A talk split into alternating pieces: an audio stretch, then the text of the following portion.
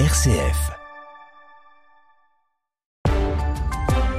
RCF Cœur de Champagne, le flash, Jawed Saoudique. Si vous nous rejoignez, soyez les bienvenus et bonjour. C'est le lancement de la collecte des Restos du Cœur, une collecte très attendue par l'association. Cet hiver, avec l'inflation des prix de l'alimentaire, le nombre de bénéficiaires a explosé avec une augmentation de 22%. L'association attend donc de nombreux dons pour répondre à l'afflux de demandes.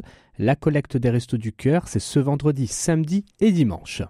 Un accord parental obligatoire pour les moins de 15 ans. L'Assemblée a voté hier l'obligation pour les réseaux sociaux comme TikTok ou Snapchat de vérifier l'âge de leur utilisateur et l'accord des parents pour l'inscription d'enfants de moins de 15 ans avec des sanctions à la clé en cas de manquement.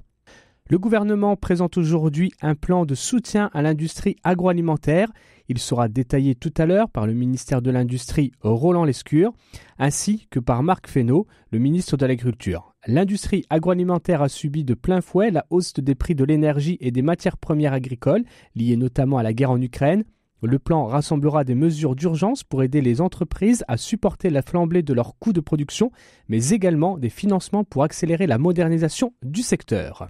À leur tour, les évêques portugais vont prendre des mesures pour lutter contre la pédocriminalité dans l'Église. Ils démarrent aujourd'hui une assemblée plénière extraordinaire à Fatima pour examiner le rapport sur les abus sexuels publié le 13 février dernier. Au Portugal, 4815 mineurs ont été victimes de violences sexuelles dans l'Église catholique depuis 1950. Les évêques portugais se réunissent donc aujourd'hui pour tirer les conclusions du rapport et annoncer des mesures concrètes dans un pays où 80% de la population se dit catholique. Aujourd'hui, c'est la journée mondiale de la vie sauvage. Pour l'ONU, cette journée est l'occasion de célébrer les nombreuses formes de la faune et de la flore sauvage et de faire prendre conscience des avantages vitaux que sa conservation procure aux populations. Un rappel également du besoin urgent d'intensifier la protection des espèces sauvages.